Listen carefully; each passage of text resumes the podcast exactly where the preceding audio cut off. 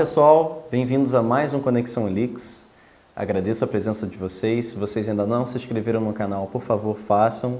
Acompanhem nosso blog no anlix.io e também mandem e-mails e sugestões sobre temas, sobre dúvidas, direto para o nosso contato anlix.io. Hoje nós vamos conversar um pouquinho sobre a parceria entre empresas, indústrias, universidade e startups de inovação. Então trago aqui o professor Edmundo, professor titular do FRJ, Oswaldo Luxo, presidente da Gigalink, provedor de internet. E eu gostaria uh, conversar um bate-papo bem informal. Professor, na sua visão, qual é a principal, uh, qual o principal benefício de uma parceria entre empresas, universidades e startups de inovação? Certo. Então, é, é, tem várias é, problemas que você traz é, é, que benefício com essa parceria, né?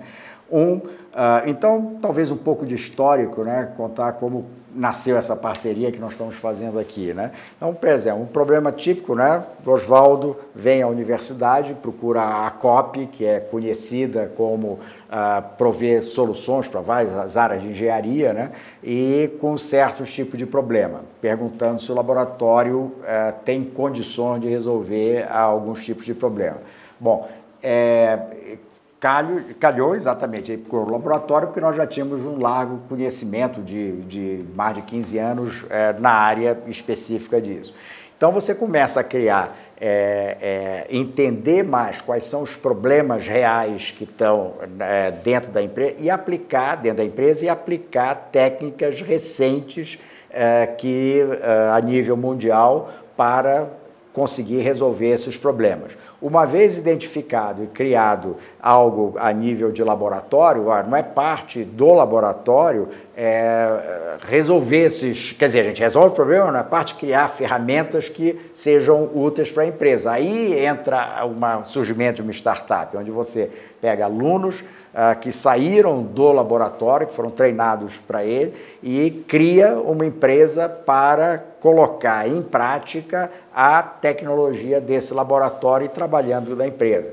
Então, talvez a gente possa dar alguns exemplos bem específicos disso, aí o Oswaldo pode. Eu queria saber um pouquinho do Oswaldo. Ah, perfeito. É, okay. o, é um, primeiro prazer estar aqui de novo, né, é, Guilherme? Bom, participando da, do Conexão Alix. É, não era a primeira vez, não era a primeira vez que eu tinha procurado a universidade para tentar ajudar em problemas de empresa, né? Nós somos um provedor de internet. Então a gente tinha alguns problemas que a gente tinha identificado e as soluções não, não estavam muito claras.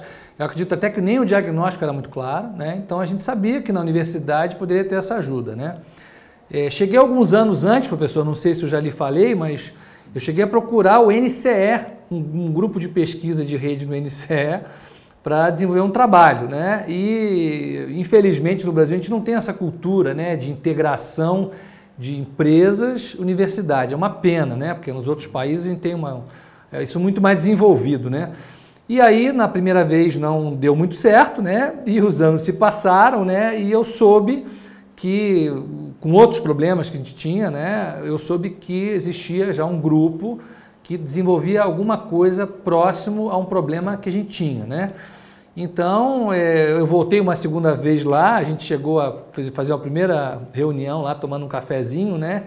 E a gente viu que teria uma condição, através da, do Coptec, né? Uma, um contrato entre a Gigalink e o Coptec para usar e desenvolver esse, esse trabalho de diagnóstico e de solução lá com o LAND, né, que é o laboratório é, em questão. Né? E aí é, esse, esse resultado assim foi muito animador, porque não lembro que nos primeiros primeiro mês, segundo mês, a gente já tinha uma série de sondas, né, das probes, né?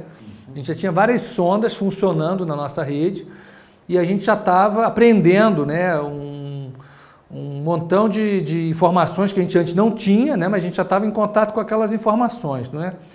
E aí então é, surgiu a possibilidade né, de, com alunos né, e pesquisadores e, e ex-pesquisadores do LAND, a gente é, é, desenvolver uma, uma startup né, é, para poder então oferecer um produto específico para provedores. Né? Então, acho que essa, essa ligação, né, esse tripé né, que, gente, que existe até hoje, né, dessa, de, do, do, laboratório, né, da empresa né, e de uma startup que dá essa, que tangibiliza essa aplicação das soluções que são, que são linhas de pesquisa, né, aplicar de forma muito objetiva e prática para o provedor. Né? E aí ganha todo mundo, ganha a indústria, né, porque a, as empresas elas conseguem é, se desenvolverem mais, terem é, acesso a uma tecnologia mais nova, Sim, né? trazendo novas soluções. No, novas né? soluções, ganha o laboratório de pesquisa, porque por sua vez também acaba é, utilizando da, do desenvolvimento e da prática desse produto, gerando informações para novas linhas de pesquisa, né? E, e, a oportunidade de uma nova empresa que acaba dando a oportunidade de, dos engenheiros e dos pesquisadores que estão aqui no Brasil não irem para fora, não irem trabalhar com Google, não irem trabalhar com Facebook fora do Brasil. Né? Então, a chance que a gente tem de manter essa, essas, esses cérebros, essa, essas cabeças aqui dentro trabalhando nosso, aqui trabalhando no aqui Brasil. dentro. Sim, é. sim, sim, sim. E uh, como exemplo né, de geral dessa, dessa parceria, né, por um exemplo bem concreto. Né? Nós começamos uma parceria e nós vislumbramos possibilidade de é, é, é, encaixar um projeto que nós já tínhamos, inclusive, a nível internacional, tá? que é aplicações é, usando o aprendizado de máquina na parte de rede de comunicação de dados, para é, é, entender melhor a rede do provedor. E que é o nosso objetivo, né, da, da passar essa tecnologia então para a empresa startup para criar um produto, né?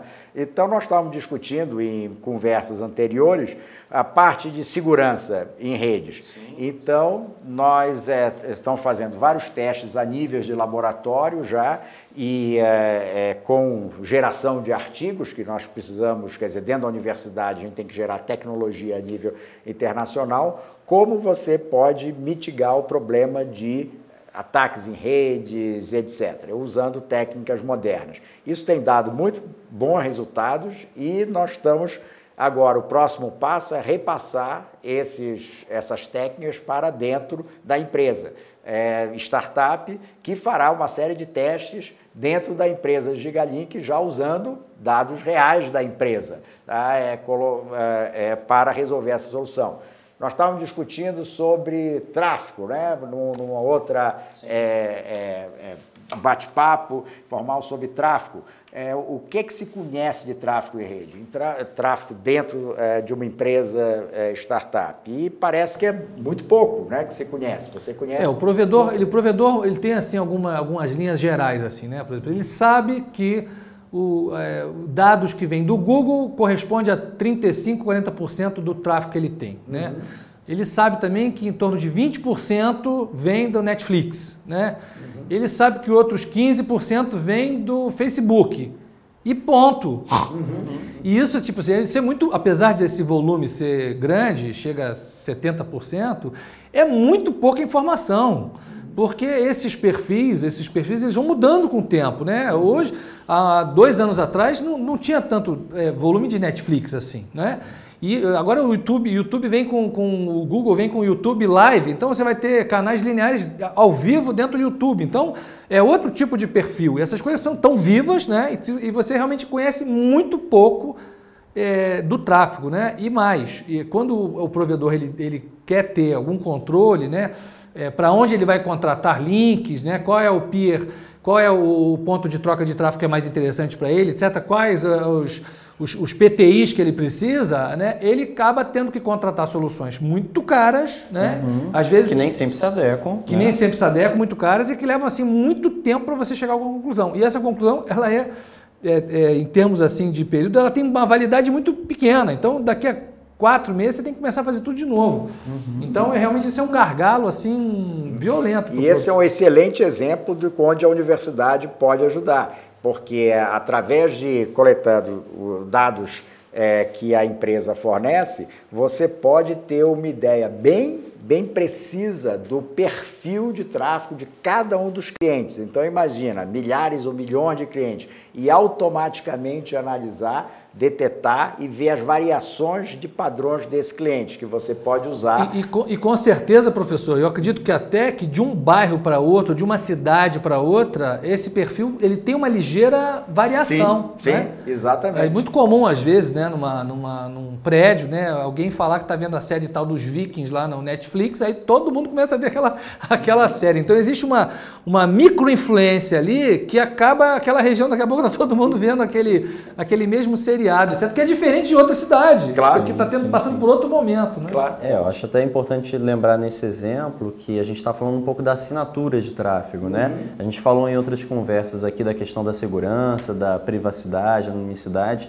Essa questão do tráfego ela é uma assinatura né, genérica que cada usuário pode possuir, né, cada usuário possui, aliás, e através da, da correlação dessas assinaturas você pode identificar padrões para uh, melhor prever, por exemplo, o tráfego da rede, né, o planejamento da rede de um provedor de banda larga, né, que é o que no nosso caso aqui, a parceria entre a Anlix, a Gigalink e o Laboratório Land, a gente vem trabalhando além de outras linhas. Né? Exatamente. É, o, o, Google até, eu lembrei do Google, né, o Google até pelo Android, ele já faz um controle assim grande né, de informações, né?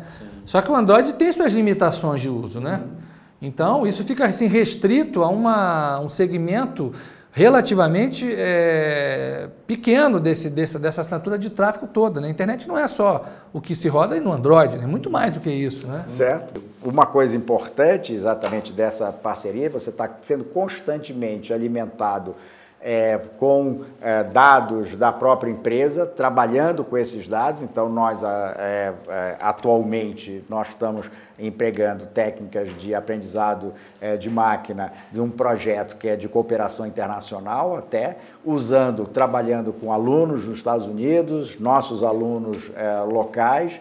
Isso futuramente próximo nós queremos desenvolver um protótipo para ajudar de todos esses problemas que tem a empresa e o, repassar isso para a, a, startup que possa então criar Sim, que dá um, uma, produto, um volume, um exatamente útil e passar. E essa alimentação nós estaremos num para aqui. Ela vai estar sempre o laboratório eh, alimentando com novas tecnologias que mudam, tá, montado e repassando e em parceria com a empresa. Isso é um processo que é win-win, é né? ganho para todos. E, e, que é algo que, por exemplo, nos Estados Unidos ou em alguns países da Europa já é o que se já faz é que se com faz. uma tradição, uma certa tradição. Com né? certeza, com né? certeza. É, cada... é, muitas, muitas vezes as linhas de pesquisa nas universidades, nos laboratórios, né, elas não estão muito assim alinhadas naquela demanda é, premente, naquela demanda imediata que a indústria tem, não é?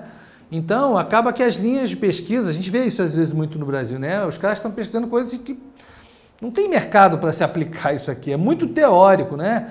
E quando você tem essa relação né, entre empresa, entre a indústria, né, entre o laboratório e a universidade, o, é, o laboratório pela universidade e uma startup, você tem aquela tangibilidade de aplicação naquilo ali, né? Então, quando, sei lá, quando os pesquisadores né, começam a, viajar muito na maionese, a gente puxa lá a cordinha e fala assim, olha, para aí, gente, isso não é para a gente ainda, vamos, a gente precisa mais, esse roadmap tem que ser mais para esse lado aqui e tal. E aí, realmente, isso se realimenta, né? E, é, e fica uma coisa assim muito mais tangível, muito mais prática para as empresas. Né? E eu, eu, queria chamar a atenção, que é um caso que nós vivemos isso no laboratório, é você vê os próprios alunos é, é, criarem uma perspectiva positiva de ter um emprego de qualidade, que aquilo que ele aprende em classe ele possa ter uma aplicação dentro do país, ele não precisa ir para fora para aplicar isso. Até deixar o conhecimento adquirido mais claro, né? Às vezes é um pouco confuso você detectar de prontidão onde você pode aplicar aquilo e esses problemas vêm para ajudar um pouco a, a Exatamente. Eu procuro, isso. inclusive, nas minhas aulas agora, sempre é, é, colocar um exemplo dessa nossa parceria e onde é que, olha, isso que você vai aprender agora ter aplicação nisso, nesse tipo de problema. E isso cria uma perspectiva, muda totalmente a, a digamos, a empolgação né, dos alunos é, em tratarem, aprender aquele conjunto de técnicas que ele vai aprender. Então, é uma é, digamos assim, uma, esse tripé, eu diria que é essencial, já ocorre é, muito lá fora e nós vemos muito pouco ainda no Brasil, tá? com, com honrosas exceções. Eu acho que nós temos que incentivar cada vez mais isso sim, dentro do país. Sim, sim. E é um processo de aprendizado contínuo, né? Acho que tem uh, um pouco de, de sessão de ambas as partes, do laboratório, uh, da empresa, né? da própria startup que está ali aprendendo um pouco nessa relação. Né? Não é uma relação simples, tem muita coisa para ser aprendida, né? porque você tem a pesquisa, que é algo que uh, trabalha a passos mais cuidadosos, né? e às vezes a demanda da indústria que é muito imediata. Então, mediar essas duas coisas é, é um próprio aprendizado. Né? Claro. Então, e claro, muito positivo, porque você acaba, a indústria acaba vislumbrando algo que ela não vê solução muitas vezes, né? O, como já foi falado aqui, o laboratório trabalha com dados reais, com problemas práticos que ajudam a a tangibilizar uh, tudo que está sendo passado ali, o aprendido, e a, a startup consegue absorver, né, pelo menos a médio prazo aí, uh, pessoal de alta capacidade, né, e um produto de ponta, né, para ser posto no mercado, né.